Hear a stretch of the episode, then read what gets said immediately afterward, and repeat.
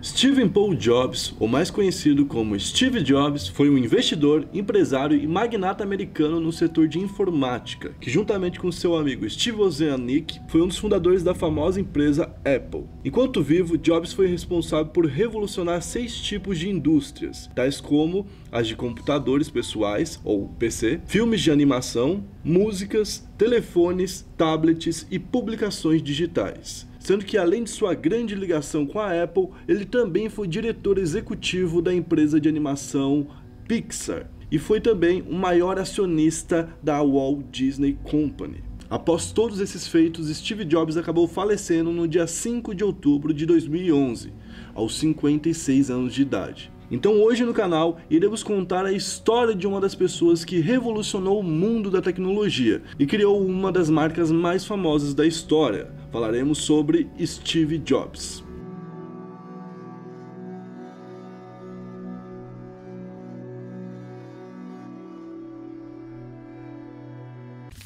E aí pessoal, beleza? Meu nome é Bruno Fabio, esse é o Planeta Novo e se você ainda não é um inscrito do canal, vai inscrever agora e deixar o seu like para ajudar a gente. No vídeo de hoje faremos o episódio 2, onde contaremos a biografia de Steve Jobs. Para quem ainda não viu o primeiro episódio dessa série, vai lá e assiste a biografia do Bill Gates, que conta um pouco da história da Microsoft e tem total envolvimento com a história do Steve Jobs. Ou seja, tem uma parte da história do Steve Jobs que a gente nem vai contar aqui, que a gente já contou no vídeo lá. Então vai lá e assiste aquele vídeo também, beleza? Bom, se você quiser ajudar bastante a gente, bastante mesmo e muito, e você gostar desse canal, você pode deixar o seu like e comentar algo aí embaixo. Engajamento ajuda a gente e mantém o canal vivo. Aliás, a história do Steve Jobs já é louca antes dele nascer. Por quê? Porque a mãe dele e o pai dele são pessoas de mundos diferentes. Isso porque a mãe dele tinha uma origem alemã e católica, enquanto o pai dele tinha uma origem síria e muçulmana. Os dois vinham de regiões diferentes e tinham religiões diferentes. Mas para os dois não teve muito problema isso aí não. Eles acabaram ficando juntos, se conheceram numa faculdade e tudo mais, e começaram a ter um namoro. Então a Joane foi contar para seus pais sobre a união dela com o pai do Steve. Quando ela fez isso, os pais da Joane não gostaram nada e proibiram o namoro. Então falaram: ah, vocês não podem namorar, não é isso que a gente quer para você e a gente quer que você namore um outro cara. Então os dois foram viajar para a Síria, isso em 1954. Os dois foram juntos para a Síria, meio que para fugir e para viver o amor deles. Lá eles estavam vivendo na casa do pai do Steve, que é o Jandali, e quando a família do Jandali foi apresentado para Joanne, a família do Jandali falou a mesma coisa. A gente não quer que vocês namorem, a gente não quer que vocês casem, a gente não quer ver vocês juntos. Então os dois ficaram meio que desolados e voltaram pro Wisconsin. Quando eles voltaram pro Wisconsin, a Joanne então falou pro Jandali que ela estava grávida, que eles iam ter um bebê, um filho. Na época, nem o Jandali nem a Joanne, um era católico e outro era muçulmano, gostavam da ideia de aborto e falavam que aquilo poderia ser algo errado para eles, então não servia para eles um aborto, então eles não poderiam abortar. Eles então contaram para os pais, ambos contaram para os dois pais. Os pais do Jandalho falaram que se ele casasse perderia toda a herança, já que ele tinha o que perder, ele tinha, é, os pais deles tinham bastante posse lá na Síria, e os pais da Joanne falaram a mesma coisa para ela, só que os pais da Joanne foram ainda mais autoritários. O Jandalho meio que tacou fogo porque os pais falaram, abandonou a faculdade e voltou para a Síria. E foi lá e falou: Não, aqui eu vou conseguir dinheiro para minha família e vou sustentar o meu filho junto com a Joane. A Joane então ficou esperando o Jandali. Só que depois que o Jandali foi para a Síria, a Joane foi levada pelos pais para São Francisco, num local onde um médico ficava cuidando da pessoa e ficava cuidando para que no final esse filho fosse levado para adoção. Então, tipo, a ideia dos pais da Joane era colocar o Steve em adoção. Nessa época, a Joane ficou desesperada e ficou lá com o médico e tudo mais, e ela ficou esperando o retorno do Jandali. Só que o Jandali nunca voltou e também não mandou notícias. A Joane, então, que estava em São Francisco, teve o filho, e quando teve o filho, teve muito apego por ele, pelo Steve. Não queria doar ele, não queria que ele fosse embora. Só que tiraram dele, o médico convenceu ela que seria melhor, que seria que, ela teria mais paz, que o bebê seria bem cuidado e tudo mais. Então a Joanne falou: "Tá bom, eu vou dar o meu filho, eu vou dar o Steve, eu entrego ele para adoção, mas os pais do Steve devem ser duas pessoas formadas, pós-graduadas e que vão dar para ele uma condição de vida boa, porque eu quero que meu filho viva bem, que não viva mal". Ela se preocupou então com o Steve. E aí o médico falou: "Não, beleza, tudo bem". Só que o médico arrumou um casal que não se encaixava nisso. O casal que ia adotar Steve era Paul e Clara Jobs. Clara cuidava ali da casa e tudo mais, e o Paul trabalhava de mecânico, então não era o que eles queriam para o filho, mas foi o que serviu. Paul e Clara, inclusive, falaram para Joane: confia na gente, a gente vai fazer o Steve ter uma boa educação e ir para a faculdade. Eu garanto isso. E foi assim que o Steve Jobs conheceu seus pais, Paul e Clara. Então, ali na sua infância, na juventude, eles foram morar em Palo Alto ali perto do, dos anos 60 já, né? Eles foram morar no Palo Alto. E nos anos 60, aquele local virou uma espécie de bomba tecnológica. Todo mundo que queria investir em tecnologia naquele local. E obviamente tinha muita garagem é, pequena que trabalhava com tecnologia que queria entrar nesse mercado. E o Steve Jobs, que era uma criança, que era um jovem, vendo tudo aquilo, falou: Cara, é com isso que eu vou trabalhar. E isso ajudou muito com que ele quisesse trabalhar com informática e coisas do tipo, certo? Então ele ficava na, na, garagem da própria casa, tentando juntar algumas peças de computador e coisa do tipo, e ficava tentando mexer. Até que um certo dia ele foi convidado para ir numa outra garagem. A garagem do engenheiro chamado Larry Lang. Esse Larry Lang começou a convidar o Steve para participar lá dos concertos, coisas do tipo, e ele começou aí se destacar, tá ligado? Ele, ele era um bom cara, ele mexia bem nisso, tá ligado? Então o Larry Lang falou, cara, vem comigo, vou te levar para um lugar legal. E levou ele, vou até ler porque é difícil de falar, levou ele pro Clube do Explorador de Hewlett Packard ou para o clube de exploradores da HP. Sim, a HP. Ele começou a conhecer os caras e não demorou muito para ele conseguir um emprego lá dentro. Conseguiu um emprego dentro da HP e começou a trabalhar lá. Nessa época, ele já tinha um foco muito cultural e todo mundo gostava dele porque ele era um cara legal, um cara diferente e um cara envolvido muito com a década dos anos 60 ali. Aquele negócio do de tipo paz e amor, hippie, coisas do tipo, esse era o Steve Jobs na época. Então, nessa época, por causa dessas características, ele acabou conhecendo um outro Steve, que viria a ser o melhor amigo dele, que é o Wozniak, que é o Stephen Steve Wozniak. Esse Wozniak seria um cara que ajudaria muito o Steve durante toda a vida dele. É uma espécie de Paul Allen do Bill Gates, que vocês viram no vídeo anterior. Então o Wozniak e o Steve juntos começaram a, a, a focar em fazer vários tipos de coisa, desde sair para beber, que era um negócio que eles gostavam de fazer, até mexer com tecnologia. E o foco deles no começo era meio de pregar peça e coisa do tipo, não era um bagulho muito assim, vamos revolucionar o mundo, tá ligado? Apesar de logo em seguida ser. Então a primeira criação deles de fato foi um negócio chamado Blue Box que, que era Blue Box? Era nada mais nada menos do que a Sky Gato, digamos. Você comprava essa peça e você conseguia falar com pessoas de, que moravam longe, de distância longa, por telefone, sem pagar nada. Então era uma forma de piratear a ligação. E no começo eles fizeram isso e foram vendendo. Eles, eles venderam até algumas peças. Eles venderam a 150 dólares na época e o custo era de 40, então tinha 110 dólares ali de lucro. E eles viram que aquilo dava grana e começaram a crescer o olho em cima daquilo. Mas esse projeto da Blue Box acabou indo por terra abaixo, indo, foi, foi morto, quando um cara entrou com mão armada é, ali na mecânica deles e levou o dinheiro deles, levou outras coisas, tá ligado? Então eles meio que desistiram do projeto, que era, no final das contas, uma brincadeira. Em 1972, contrariando Paul e Clara, que tinham prometido que ele ia para a faculdade e tudo mais, que ia ser um cara dedicado, estudioso, ele decidiu sair de casa, meio que arriscando e pulando alguns processos. Ele ainda não estava preparado para sair de casa, tá ligado? Tanto é que ele foi morar numa cabana, foi morar numa cabana, e quem que faz um homem abandonar tudo dessa forma. Uma mulher, obviamente. Homens apaixonados fazem coisas muito loucas. Ele foi então morar com Chrisan Brennan, que também na época vivia a parada do paz amor. Nessa época, eles focaram muito nesse negócio do paz amor. LSD, maconha tudo que você quisesse, eles tinham ali. Também foi por aí que o Steve Jobs decidiu visitar a Índia. Ele foi para Europa, depois foi para a Índia, conheceu tudo aquilo ali, viveu mesmo a espiritualidade por trás disso. Ele foi pegando a preço por isso. Tanto é que nessa época ele estava na faculdade na Reed College, no Oregon, onde na verdade ele estudou só um semestre, mas ele passou 18 meses. Tipo, ele estudou 6 meses, mas ficou 18 meses lá. E nesses 18 meses ele foi aprendendo de tudo. E ele tava nessa vibe, vou aprender tudo. Tanto é que ele aprendeu desde, sei lá, computação até caligrafia.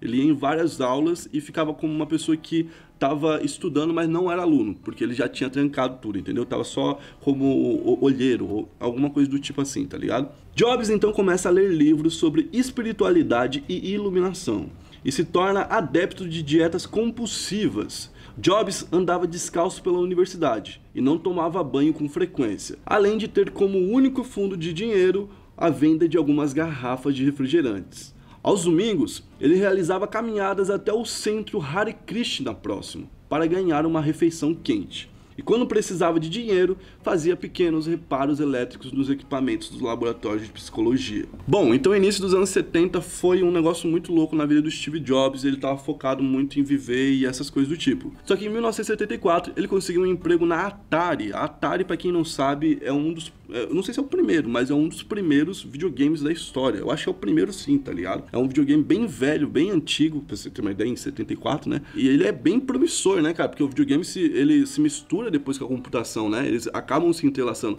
Então é um negócio que já era bem tecnológico pra época. E ele tava entrando nisso daí, ou seja, despertou aquele negocinho na cabeça dele de volta. Vamos produzir, vamos fazer coisa. E quem que despertou isso nele? Wozniak, que era um amigo dele. Lembra um amigo dele que ele conheceu lá atrás? Então, Wozniak também tava com ele nesse negócio da Atari. Atari. Eles foram chamados para trabalhar num jogo na época que chamava Pong, que nada mais era do que um tracinho aqui e um aqui. Que eu, eu acho que é isso. É um tracinho, um tracinho, aí a bola bate aqui, bate aqui, bate aqui, e tu não pode deixar a bola passar, tá ligado? E na época, é, era uma máquina, era um trambolho gigantesco para esse videogame, que era um que só tinha fliperama, e eles queriam fazer uma versão menorzinha para a pessoa poder jogar em casa também, e eles foram chamados para poder participar desse projeto. Em 1976, Wozniak, em uma dessas piras, em uma dessas viagens, ele viu lá um computador o que seria um computador que na época não existia ainda, né? Existiam os computadores, mas eles não eram como são hoje. E, e ele, e ele viu um computador muito parecido com o que é hoje. Segundo ele, ele teve uma visão onde ele viu a tela embutida, onde tem um teclado e tudo era conectado. E aí ele falou: Caraca, mano, e se eu fizer um computador desse jeito? Eu acho que eu consigo. E aí ele foi atrás de fazer o primeiro, que seria o Apple On, que seria o primeiro Apple. E aí ele falou: vamos montar uma, uma empresa de computadores. Foi onde nasceu a Apple Computadores. E por que Apple?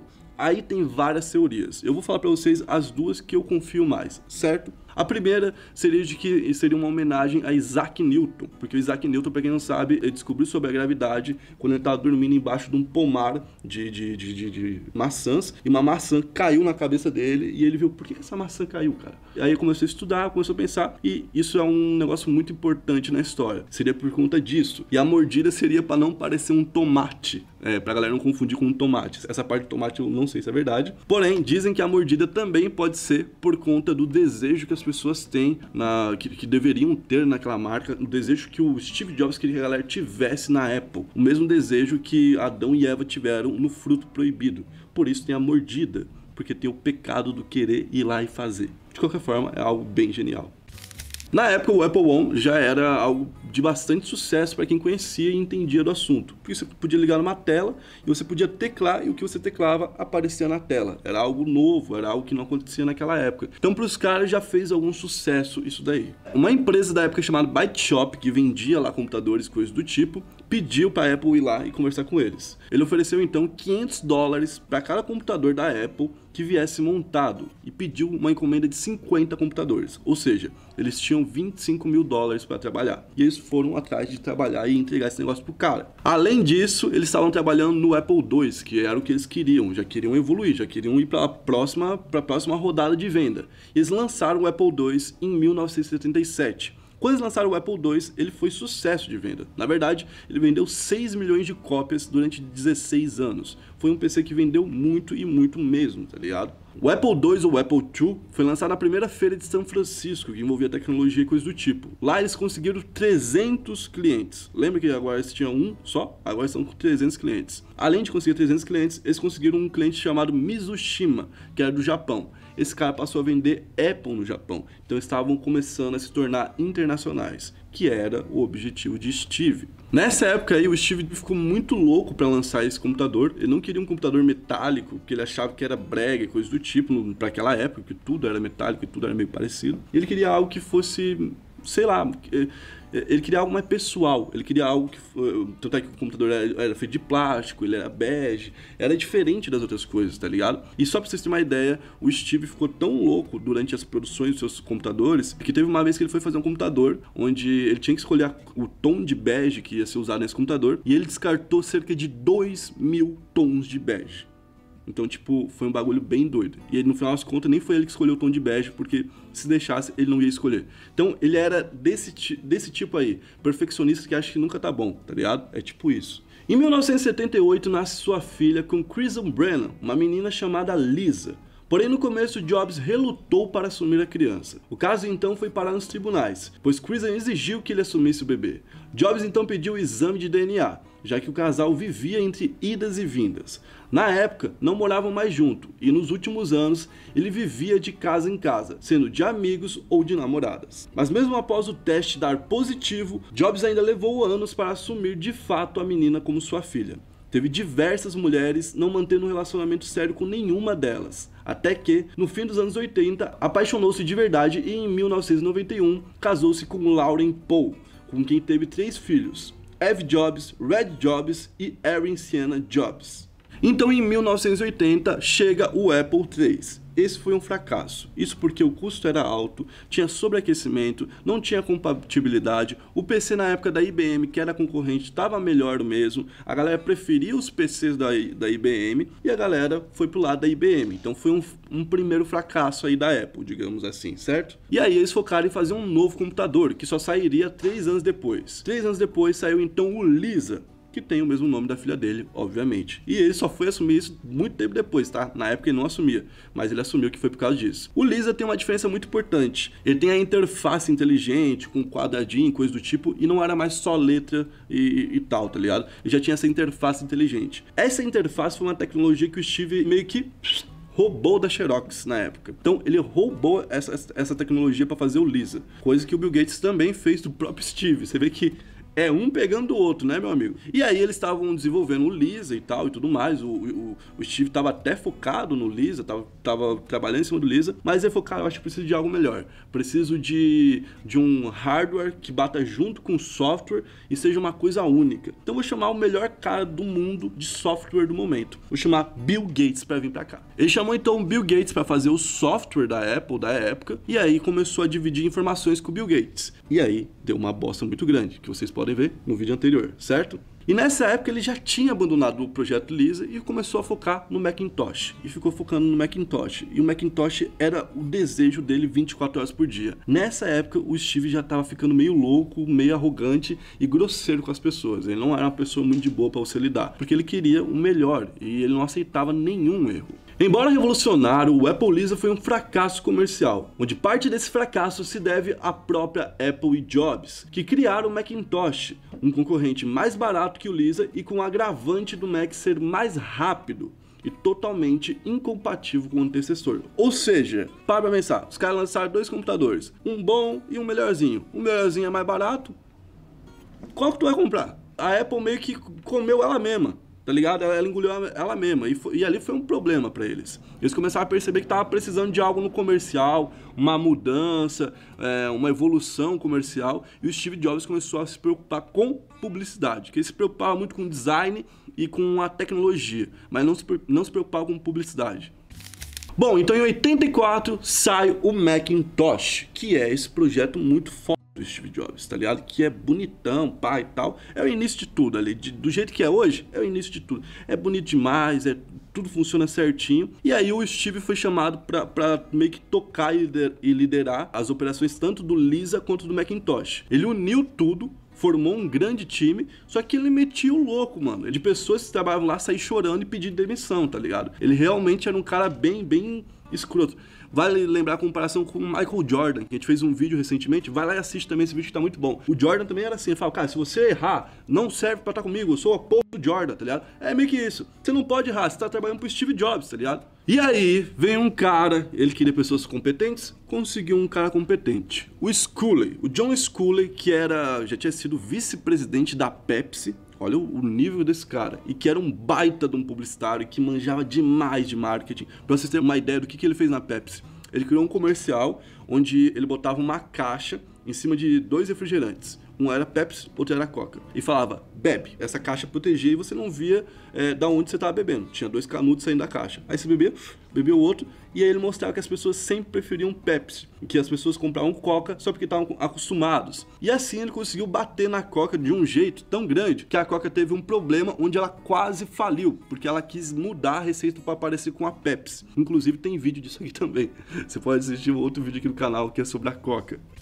Bom, esse cara então que tinha feito todo esse case da Coca, que ficou famoso no mundo todo, e todo mundo falou, cara, esse cara realmente é bom, foi chamado pelo Steve para poder cuidar da Apple. E aí, cara, foi uma ideia muito boa. E junto com uma agência chamada Chiat, eles criaram um comercial que foi muito, muito aclamado também. O nome do comercial era 1984, que é o ano de lançamento do Macintosh, não será como 1984. E ele fazia alusão ao livro do George Orwell, que é o 1984. Esse livro, ele fala sobre uma, um, uma realidade onde as pessoas vão para frente de um cara chamado Big Brother e esse cara fala com as pessoas, é uma tela que fala com as pessoas e ele faz uma lavagem cerebral nas pessoas. As pessoas agem igual, fazem tudo igual por causa do, do, da, da, obediência que tem com esse cara aqui, entendeu? O Big Brother. Eu tô narrando porque eu não posso colocar por causa de direito autoral, tá? E aí, no meio disso tudo, tem um monte de gente sentada, as pessoas tudo igualzinho, olhando pra uma TV assim, tendo aquela lavagem cerebral, né? No meio disso tudo, vem uma mulher correndo com o símbolo da Apple no peito, com uma marreta,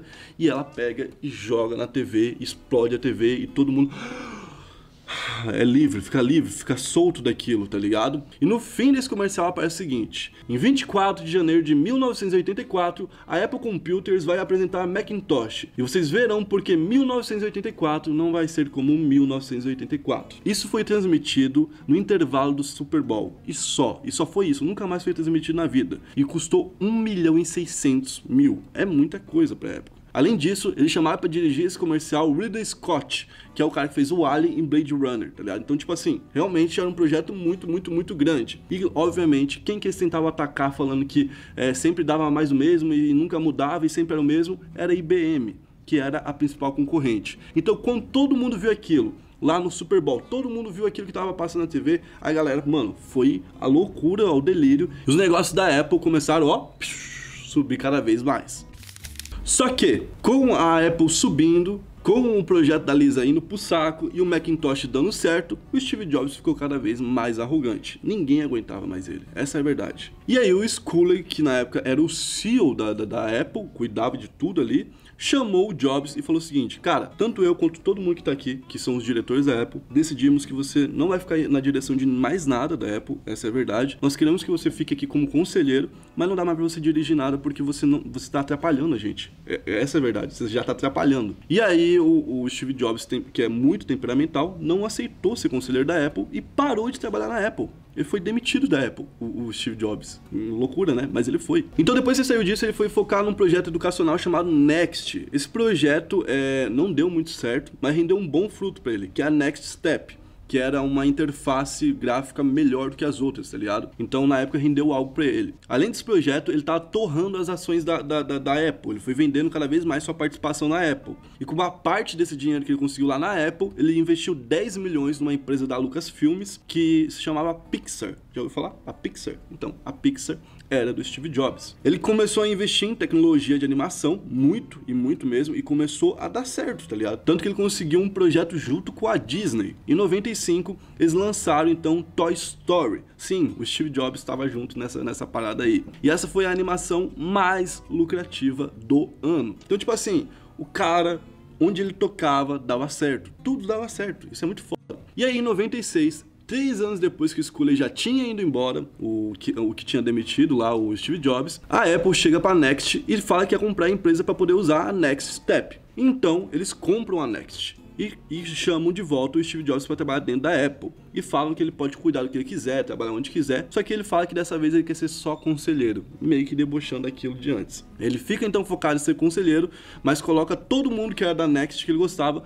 nas direções da Apple. Então ele volta a comandar a Apple nessa época. Só que a Apple tava cada vez mais em queda, cada vez mais em queda, não estava mais dando certo, não conseguia mais bater de frente. Enquanto isso, a Microsoft lá do outro lado estava cada vez crescendo mais. Então o Steve vende 40% das ações da Apple para a Microsoft na época, para não falir. E quando ele faz isso, obviamente dá uma dor no coração sinistra, por causa que o Bill Gates tinha ferrado ele uns anos antes com o negócio do Macintosh e tinha uma rivalidade em cima disso. Foi onde a rivalidade meio que acabou, foi nessa época. Ele também conseguiu assinar com a Microsoft para que o pacote Office, lembra o pacote Office lá que tem o Word, o PowerPoint, o Office que o Bill Gates inventou? Esse pacote era só para a Microsoft e começou a operar também nos sistemas ali da Apple, entendeu? Então ele conseguiu fazer algumas coisas com a Microsoft nessa época que ajudaram a Apple voltar a vender.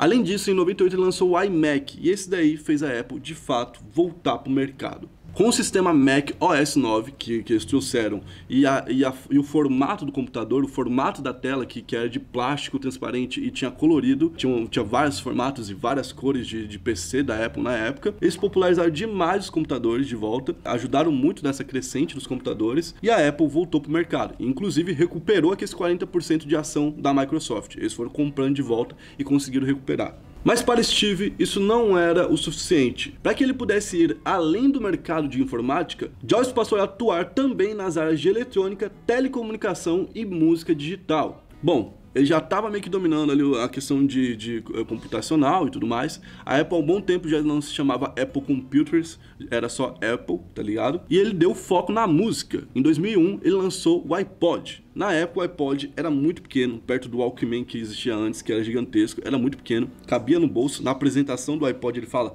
cabe no bolso, você vai poder carregar um rádio por aí dentro do bolso. Hoje parece algo normal, mas na época não era. E outra coisa que mudava era que o Walkman se botava lá, tipo, a, a fita, ou até na época do disquinho, você botava um CD de um artista e ficava ouvindo, ficava ouvindo o mesmo negócio sempre. Ou então, no máximo, uma coletânea de música que era feita ali, tá ligado? Um projeto de coletânea de música. Mas não tinha como você montar sua própria mixtape. Você não podia fazer isso. E na iTunes, onde ele criou um mercado para o iPod, você poderia muito bem comprar a música que quisesse e montar sua própria playlist. O que hoje parece ridículo com o Spotify aí, né? Mas na época era muita invenção. E você vê que o Spotify existe até hoje. Então o cara era, era gênio, que ele sabia como ia ser o futuro. E ele ia lá e se colocava. Criou então o iPod e iTunes. E vendeu pra caralho. Não satisfeito em ganhar ali nos computadores e também ganhar na música, ele foi pro lado dos telefones. Na época, ainda era muito comum um telefone grampeado na parede com fio. Quem era muito rico tinha telefone sem fio, mas dentro de casa. Celular existia, mas aí era ainda mais rico. Era muito,